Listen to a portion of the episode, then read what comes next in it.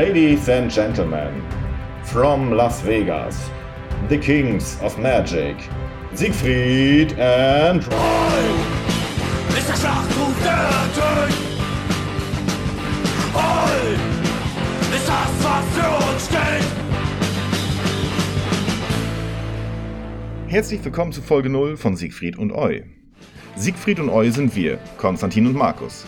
Zwei Typen, die mit Leuten aus der Subkultur reden. Ich bin Konstantin, 33 Jahre jung und gelernter Fleischer. Dann bin ich auch noch seit 2006 Sänger der Band Grenzwert, organisiere seit 2008 Eu-Konzerte, zuerst in Greifswald, dann in Berlin. Ja, und nun bin ich seit Oktober 2022 Vater. Falls ich also mal total den Faden verliere, schiebt es einfach auf meinen Schlafmangel. Und dann ist da noch Markus. Den habe ich mit ins Boot geholt, weil der durch das Inhalieren vieler, vieler Fanseins ein Fachmann im Punkt deutscher Musikszene ist. Der hat einfach alle Fanseins gelesen. So zumindest mein Gefühl. Und Markus ist Bierbrauer und lebt in der pommerschen Tundra. Heißt, falls er mal gar nichts sagt, schiebt es einfach auf den nordischen Weg zu leben. Ja, und in dieser Folge wollen wir euch kurz erzählen, was wir in diesem Podcast vorhaben. Siegfried und Eu ist oder wird ein Podcast mit Menschen aus der Subkultur. Wir laden Musiker ein, Leute, die Platten produzieren, Konzerte organisieren, Clubbesitzer, Fansein-Autoren und eventuell auch irgendwann dich. Wir fragen sie, wie sie in die Szene gekommen sind. Wir wollen wissen, warum sie tun, was sie tun und so weiter. Bevor wir die ersten Gäste haben, beantworten Markus und ich erstmal ein paar Fragen, damit ihr wisst, wer wir eigentlich sind. Und damit wünsche ich euch erstmal viel Spaß. Roy ist der Schlachtruf der Tod. Roy ist das, was für uns steht. So, Markus, ich begrüße dich herzlich. Ja, hallo Konstantin. Markus, es ist das Jahr 2023, seit fünf Tagen erst. Ich hoffe, du hast schön gefeiert übrigens. Selbstverständlich. Es soll hier um den Podcast gehen, der hier entsteht. Auf die Idee bin ich gekommen, weil ich einen Podcast höre, der heißt Und dann kam Punk, der sich auch einfach mit den mit dem Leben von Menschen beschäftigt, die seit vielen Jahren schon in der Subkultur sind, äh, teilweise auch nicht mal mehr aktiv in der Subkultur sind, so und ich habe diese Idee sehr gerne gewonnen, die dieser Podcast verfolgt, aber kann teilweise mit den Leuten nichts anfangen. Und da habe ich mir einfach gedacht, das ist eine Sache, Konstantin, die kriegst du doch auch irgendwie selber hin mit Leuten, die mich interessieren. Markus, und da warst du auch einer der ersten, auf die ich gekommen bin, dich zu fragen, ob du das mit mir zusammen machen möchtest. Äh, als ich dich gefragt hatte, ob du Bock hast, das mit mir zu machen, hattest du dir da schon gleich Gedanken gemacht, worum es geht, oder hast du einfach nur Ja gesagt, weil ich dich äh, kurz genervt habe damit? Das war ein äh, reiner Loyalitätsgedanke, der mich dazu getrieben hat. Dich habe ich also sehr günstig unter Vertrag nehmen können. Das ist natürlich hervorragend. Natürlich habe ich aber auch nicht ohne Grund an dich gedacht, weil du im Gegensatz äh, zu mir ein absolut belesener Mann bist in puncto Subkultur, weil ich glaube, du hast mir letztens erzählt, du hast eine Milliarde Fanseins zu Hause. 1,2. Die einstauben in der Kiste auf dem Dachboden natürlich. Mhm. Und ganz kurz mal die Frage dazu. Erinnerst du dich noch, was dein erstes Fansein war, was du gekauft hast? Also ich würde sagen, also wenn es um Punk geht, Plastikbomb, klassisch, hast du überall bekommen. Ox, so was in der Art. Wobei Stimmt, die auch die- nicht eher Fan, nicht eher, nicht unbedingt Fanzines sind, aber äh, ich glaube, so was Skinhead angeht und so war denn Eukanuba, Stolz und Stil. Eukanuba, wo ist das her? Das habe ich noch nie gehört. Oh, ich glaube aus dem südlichen irgendwo. Will mich aber jetzt auch nicht festlegen. Aber Stolz und Stil hat auf jeden Fall eingeschlagen wie eine Bombe. Stahlwerk damals auch. Ja, das ist ja schon ein paar Jährchen her. Wobei eins davon gibt's noch. Das ist stolzer Stil, oder? ja. Diese, diese Plastic Bomb Geschichte, das ist doch auch was, du im Kiosk irgendwie am Bahnhof auch kriegst, oder? Ja, ja. Also schon Genau. so recht groß und auch kommerziell aufgemacht, könnte man sagen. Ja, populär, sag ich mal, ne? Weil du über, überall zu kaufen kriegst. Ja, richtig, richtig. Jetzt würde ich einfach mal damit starten, mit einer Frage, die ich in Zukunft unseren Gästen bestimmt, also werde ich bestimmt jedem Gast stellen. Was war für dich deine erste Berührung mit der Subkultur? Oder beziehungsweise wie ist es dazu gekommen, dass du dich dafür interessiert hast?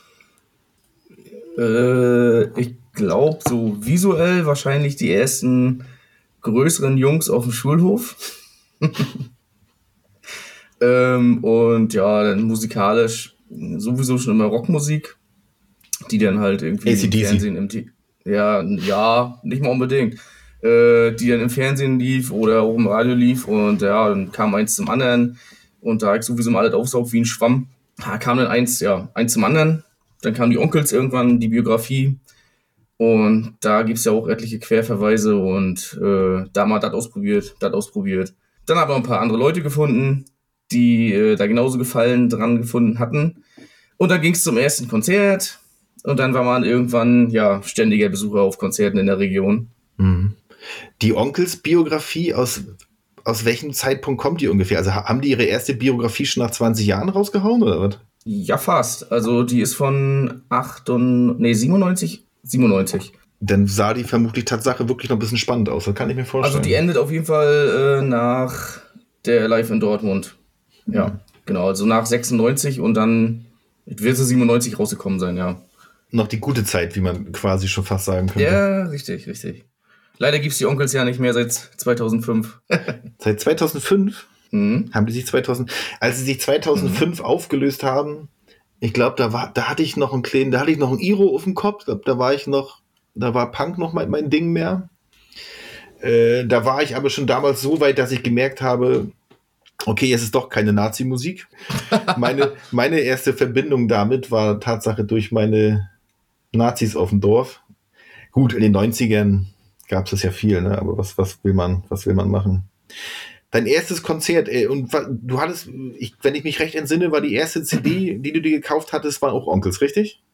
Naja, die erste CD würde ich jetzt nicht behaupten, aber äh, die erste CD, was so Punk angeht, war, ich glaube, die sicher gibt es bessere Zeiten, Volume 4 und kann mich nicht mehr genau erinnern, aber dann, ja, dann kam, glaube ich, Kneipenterroristen live in Dortmund, dann kam die erste Leukämie, äh, denn das erste Blitzalbum mhm. und ja, noch ein paar andere Sachen. Aber das kann ich so chronologisch nicht mehr ganz einordnen. Aber die sicher gibt es bessere Zeiten, war doch die erste CD, ja.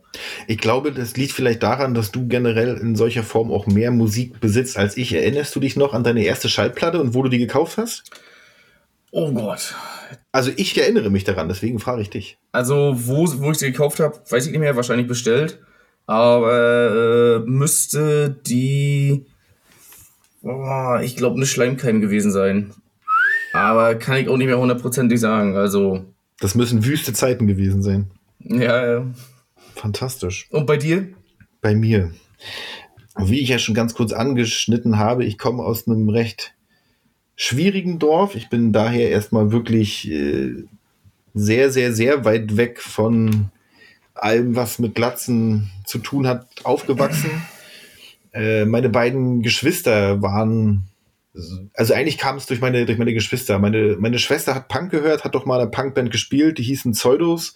Mein Bruder hat vorrangig äh, Metal gehört. Daher habe ich das von vornherein als Kind schon irgendwie gleich mit angenommen. Und daher ich ja, aufgrund von Schwierigkeiten in der Schule von vornherein als Außenseiter aufgewachsen bin, habe ich diese Musik irgendwie auch gleich so aufgesaugt, weil es einfach anders war als alles andere, was mich angekotzt hat in der Schule, als die ganzen Stinos mit ihrer Scheißmusik im Radio und dieser Techno-Kacke und ich wusste, die finden die Musik scheiße und deswegen fand ich sie geil. Und daher bin ich verhältnismäßig schnell eigentlich damit aufgewachsen, also generell auch mit Musik, weil meine Eltern auch Musiker sind, Hobbymusiker und welche war die erste Platte? Meine erste Platte habe ich mir, als ich bei meiner Patentante hier in Berlin war, gekauft, in irgendeinem kleinen Laden. Ich weiß natürlich nicht mehr in welchem. Ich war vielleicht 14 oder 15 und habe mir von den Skeptikern vermutlich auch gebraucht, hier die Platte Schwere Zeiten gekauft. So. Und meine erste CD war von NoFX. Pumpt das Valium in mich rein, wie du mich schon mal so schön ah. berichtigt hast. Richtig. Wir wollen ja ähm, Anglizismen vermeiden. Ne? Genau, wir wollen Anglizismen unbedingt vermeiden. Mein Weg dahingehend in die Subkultur war einfach schon eigentlich von meiner Familie von Hause aus vorbereitet. Äh, ich war anfangs wirklich sehr links unterwegs, bin mit auf Antifa-Demos gefahren und zum Quark, hab aber irgendwann mit den Jahren, obwohl den Jahren, das waren vielleicht zwei oder drei Jahre, wo ich da so ein bisschen mit mich engagiert hatte, habe ich aber gemerkt, das ist irgendwie nicht meins so. Da gab es mal so eine Begebenheit, da sind wir äh, in eine Kleinstadt um die Ecke zu einer Demo gefahren mit ein paar Leuten. Da sind wir an meinem Heimatdorf vorbeigefahren. So. Und dann habe ich das Wort Heimat in den Mund genommen, habe irgendwie sowas gesagt wie, ah, hier der Dorf Heimat oder so. Dann wurde ich gleich dumm angekackt von den Leuten, die mit im Bus saßen, von wegen so, äh, sollen wir dich nicht nachher lieber bei den Nazis absetzen? Wie kann man sowas nur sagen? Und da habe ich mir irgendwie gedacht, ja, okay, Nazis finde ich scheiße, vermutlich. Die Ideologie äh, aber irgendwie ist das, wo ich hier gerade drin stecke, so dieses extrem linke, dieses Antifa-Zeug ist irgendwie auch nicht meins, weil ich habe keinen Bock, mir den Mund verbieten zu lassen. Und ja, ich habe halt ein Heimatgefühl und ich nehme da auch kein Blatt von Mund und habe da irgendwie, das war so einer der großen Knackmomente, wo ich gemerkt habe, diese extrem linke Punk-Sache, das ist vielleicht nicht so ganz meins. Und dann, ja, dann ging das so langsam los, dass man sich abgekapselt hat von den Leuten Leukämie hast du schon erwähnt. So, ich glaube, Leukämie war damals so eine der ersten Oi-Bands, die ich gehört habe. Trabi-Reiter. Was kam da noch so zum Anfang? Oh, ich weiß das.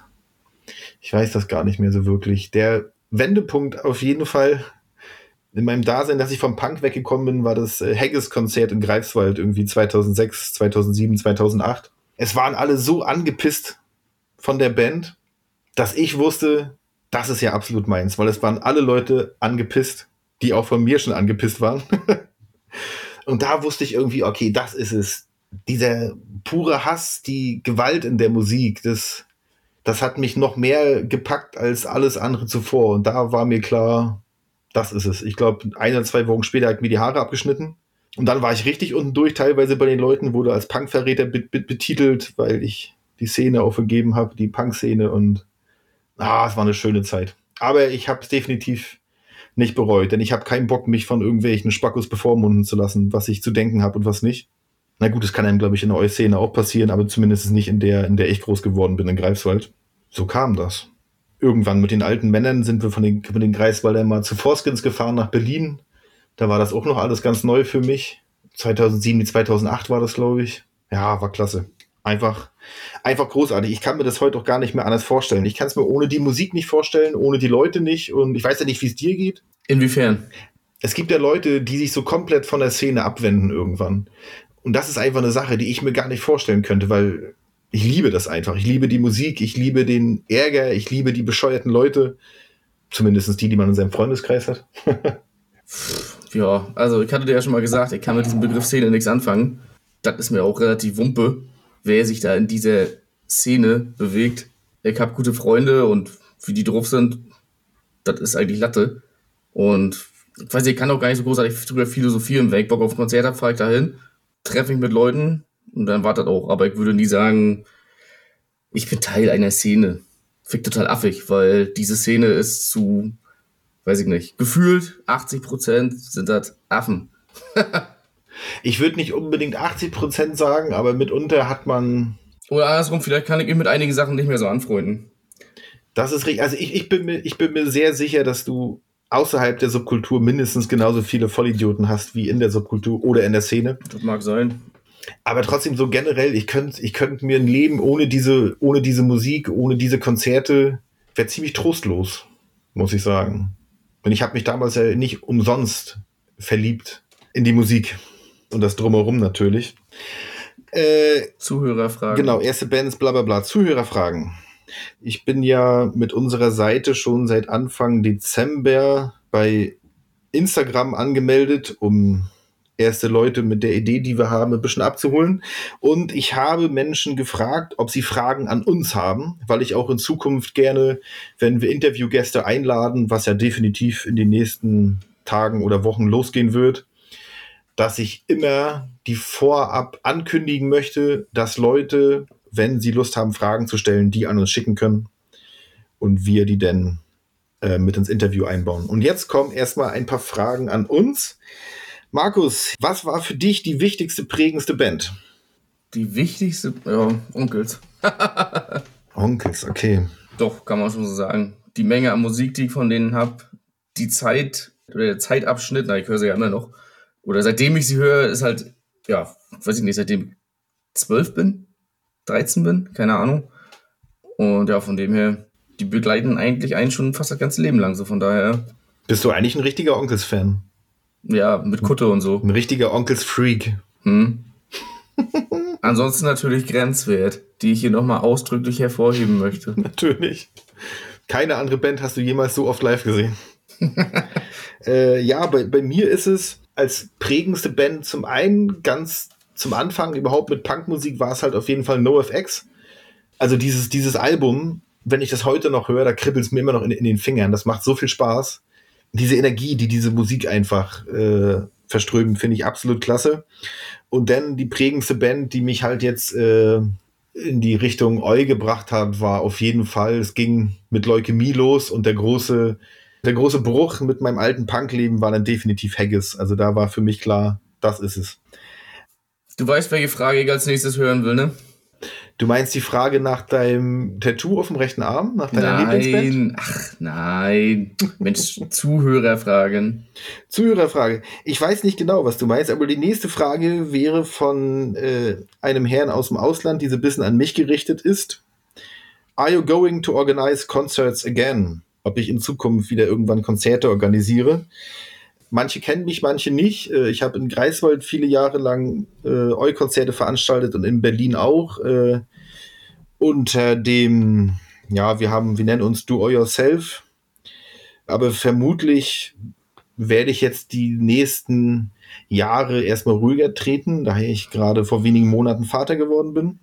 Denke ich mal, werde ich das damit erstmal ruhiger angehen lassen. Und das letzte Konzert war jetzt so vor Corona 2019 mit Harzell und Test A hier in Berlin, in Köpenick. War sehr geil, muss ich sagen.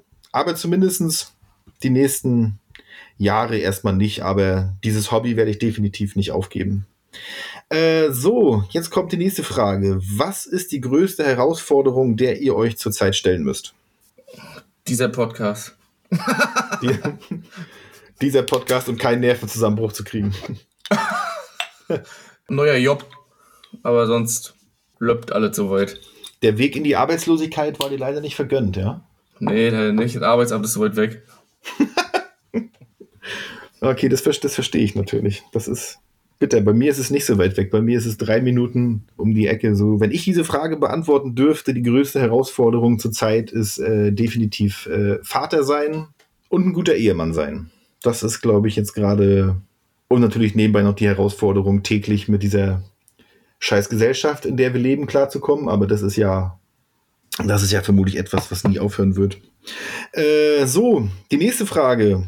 Wie seht ihr die Konzertsituation in Berlin gerade? Soll ich? Ja.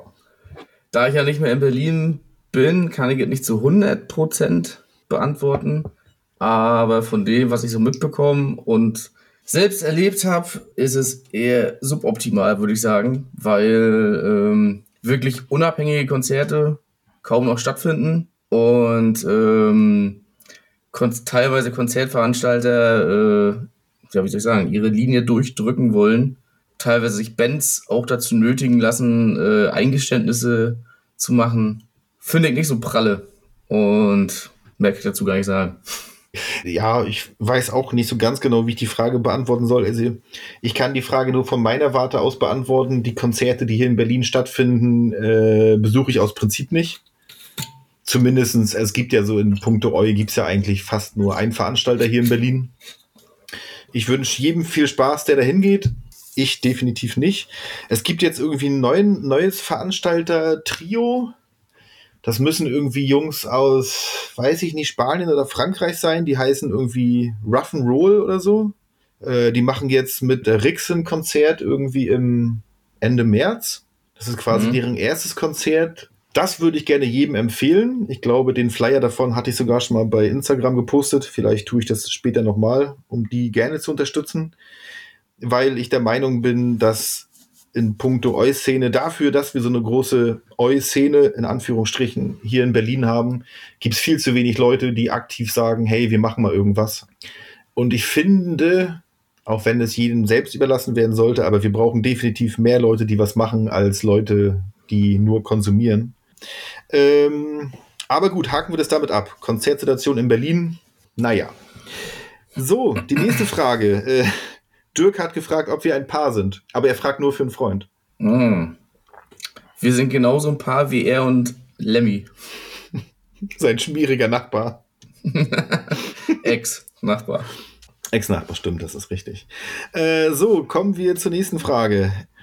Hier hat jemand gefragt, ich würde diese Frage am liebsten gern von ihm persönlich hören, weil er so einen süßen Akzent hat. Äh, wann, wann kommt die Folge mit Kevin Russell? Markus, kannst du dazu irgendwas sagen? Hast du mit dem Management von Böse Onkels schon gesprochen? Nee, ich hab's mal vorgenommen. Und ich hoffe bald, dass diese Folge kommen wird. Weil dann kommt die Wahrheit raus. Richtig. In Vino Veritas. In Vino Veritas.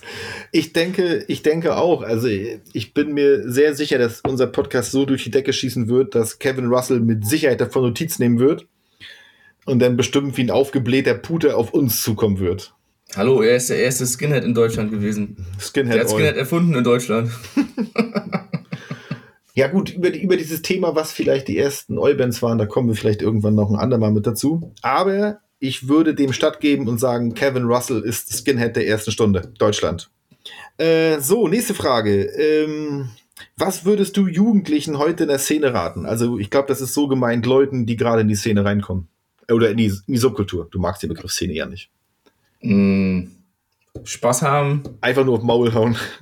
Sp Spaß haben, vielleicht auch mal ein paar Sachen hinterfragen und äh, sein Ding durchziehen.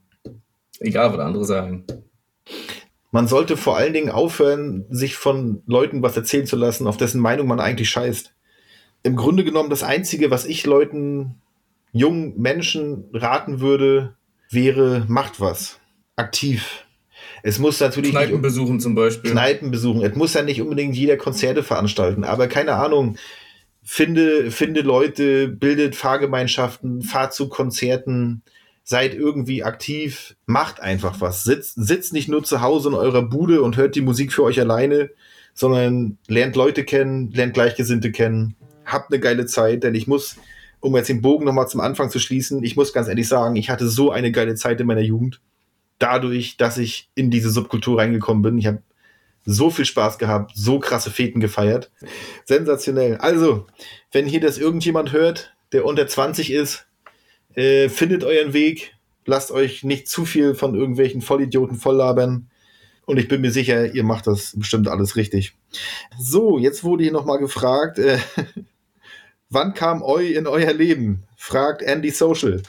Ich würde diese Frage jetzt mal ganz stumpf als Altersfrage durchgehen lassen und würde jetzt mal fragen, Markus, wie alt warst du da? Keine Ahnung. Ist Frontalkraft Eu? Ich glaube, Frontalkraft ist so sehr Eu, wie Kevin Russell auch heute noch die Galionsfigur der Skinhead-Szene ist. Der deutschen Skinhead-Szene. Also 100 Prozent. Ja. Keine Ahnung, mit 15, 14? Ja, 15. 15, 14 war ich auch, als es bei mir so mit diesem Punk-Ding losging, obwohl ja schon ein bisschen früher, weil ich ja ganz grob die Musik schon so ein bisschen aufgesaugt hatte durch meine Geschwister, vielleicht schon mit 12 oder 13 oder so. Äh, ja, und diese, ja, diese Eu-Nummer kam dann mit, mit 17, vielleicht auch erst mit 18. Hat auf jeden Fall ein bisschen länger gedauert, aber ich bereue es in gar keinem Fall. Denn ich liebe diesen ganzen Blödsinn einfach. Ähm, so, eine weitere Frage. Ich würde die mal ein bisschen abkürzen. Thema Grauzone und so Quark. Ich persönlich möchte diesen politischen Debatten und dem Gezanke um rechts und links gar nicht so viel Raum jetzt hier unbedingt geben. Aber was glaubst du, Markus, diese Grauzone-Diskussionen, die durch eure Szene und den ganzen Scheiß aufkamen, 2010, 2011, hat es der Szene gut oder schlecht getan? Gut, ich habe eine Menge Bands entdeckt. ja, ja. Das, das verstehe ich. Eine Zeit lang war ja diese, diese eure Szene Blogspot. Ich weiß nicht, ob die es im Nachhinein gemerkt haben, dass es scheiße war, aber eigentlich war es ein gut sortierter und, Veranstaltungskalender. Und sonst, ganz einfach ausgedrückt, wer sich mit so einem Blödsinn befasst, der hat einfach zu viel Zeit. Ich höre Musik, die mir gefällt, gehe zu Konzerten, die mir gefallen und titte. Schluss aus, Ende. Hast du schon mal Matthias Reim live gesehen? Ah, nur als er noch Skinhead war. da ist er aber noch Manta gefahren. Ja. Vorband war damals hier, äh, wie hießen die, Ruhm und Ehre oder so. Kein Problem. Ach so, hier kam noch eine ganz wichtige Frage. Äh, was gab es bei dir zum Eubendbrot? Äh, Knollbloch. Knäubleuch. Knäubleuch. Garnelen. Fantastisch. Ich war heute die äh, Treppenstufen unten beim Vietnamesen essen, beziehungsweise ich habe Essen geholt vom Vietnamesen Ich habe eine wunderbare Rinder-Reisnudel, Rindfleisch-Reisfadennudelsuppe gegessen und davor Sommerrollen. Mm. Und das war wirklich sensationell, muss ich sagen. Du, du kennst ja unseren Vietnamesen unten, der ist ja tipptopp. Ja, nur vom Kippen kaufen. Nur, nur von Yingling. nur vom Yingling kaufen. Äh, hier hat noch einer noch gefragt, äh, wie der weitere Werdegang dieses Podcasts ist. Ich glaube, dazu können wir doch gar nicht viel sagen. Äh, beziehungsweise ich kann nur so viel sagen, dass wir, beziehungsweise ich schon diverse Anfragen an Menschen versandt habe, wovon einige positiv geantwortet haben. Ähm, und wir werden, ich glaube, das hatten wir anfangs auch schon erwähnt, in ein bis zwei Wochen mit den ersten Interviews anfangen. Ansonsten wird der Werdegang so sein, dass wir uns da keinen Druck machen, dass wir ja mal gucken, wie wir es überhaupt schaffen, ob wir ein Interview pro Monat schaffen. Äh, immerhin Mhm. verfolgen wir hier kein krasses Ziel. Wenn wir merken, es macht viel Spaß oder es kommt doch mal Schlag auf Schlag. Äh, aber das werdet ihr ja mitkriegen. Die Zuhörer, die jetzt hier gebannt an unseren Lippen hängen, weiß ich nicht. Und dann kam noch die Frage, inwiefern man diesen Podcast unterstützen kann, außer Teilen, Verbreiten. Ich bin Mal ein Bier in eine Kneipe ausgeben. Mal. Genau. Ich persönlich, ich trinke lieber Fuji als Bier. Für ach so, falls jemand nicht weiß, was Fuji ist, ich rede hier von einem Long Drink gemischt aus Weinbrand und äh, Cola. Ich hoffe, dass niemand diesen Podcast hört, der keinen Fuji kennt. Wer Fuji nicht kennt, hat die Welt verpennt. Richtig. So sieht das aus. Nee, ansonsten unterstützen oder so, keine Ahnung. Also ich bin froh, wenn ihr euch das hier anhört, wenn ihr da Spaß dran habt. Und um es nochmal zu erwähnen, Markus, ich bin, ich bin froh, dass auch du dabei bist und das mit mir machen möchtest. Guck mal, das ist wir, wir haben heute den 5.1.2023. Ähm, das heißt, die Welt beginnt das neue Jahr mit einem neuen Podcast, Siegfried und Eu. Äh, ich habe ein paar Leuten von der Idee erzählt. Manche waren von dem Namen sehr begeistert, andere haben einfach nur gelacht. Als ich dir davon erzählt hatte, hast du dir erstmal gedacht, ist der bescheuert oder, oder war dir klar, dass von mir nur so ein Blödsinn kommen kann? Letzteres. Prost. Siegfried und Eu, dazu möchte ich ganz kurz noch was sagen.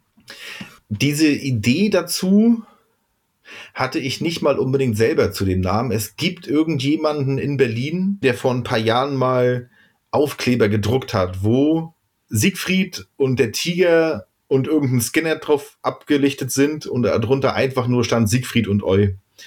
Das fand ich vor ein paar Jahren so mega lustig, als ich diesen Aufkleber gesehen habe und habe das aber komplett vergessen.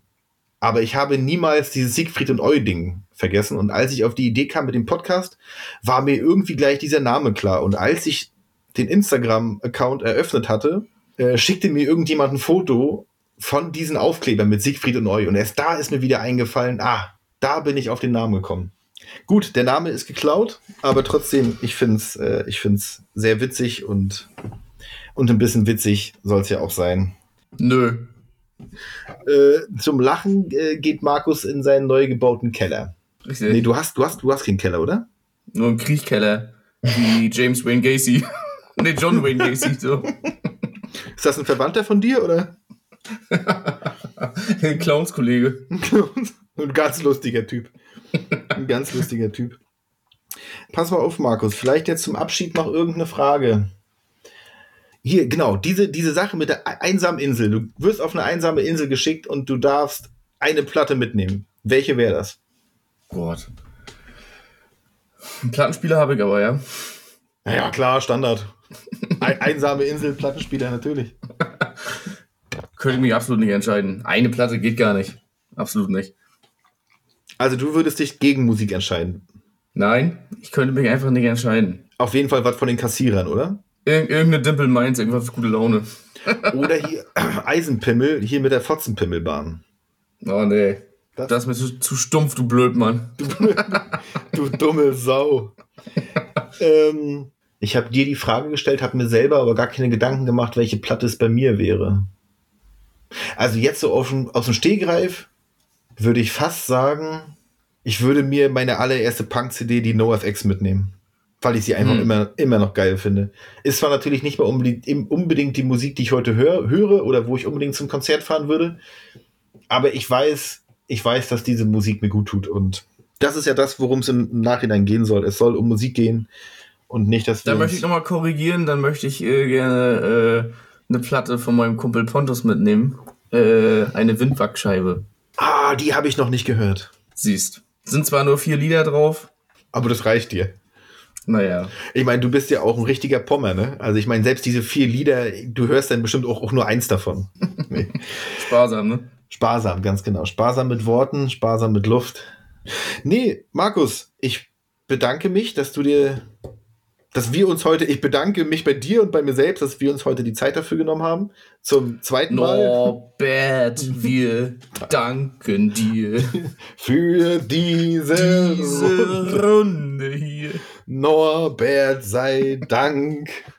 ähm, ja, und liebe Zuhörer, bleibt einfach wie ihr seid, macht alles genauso weiter und wenn ihr Bock habt, uns euch das nächste, die nächste Folge von uns anzuhören, dann guckt bei Instagram ab und zu rein, aber das tun wir ja eh alle. Äh, ja, ich verbleibe mit besten Grüßen, wünsche allen einen schönen Abend und Markus, diese letzten zehn Sekunden gehören dir. Ave. Okay, Kinder, macht's gut, bis bald.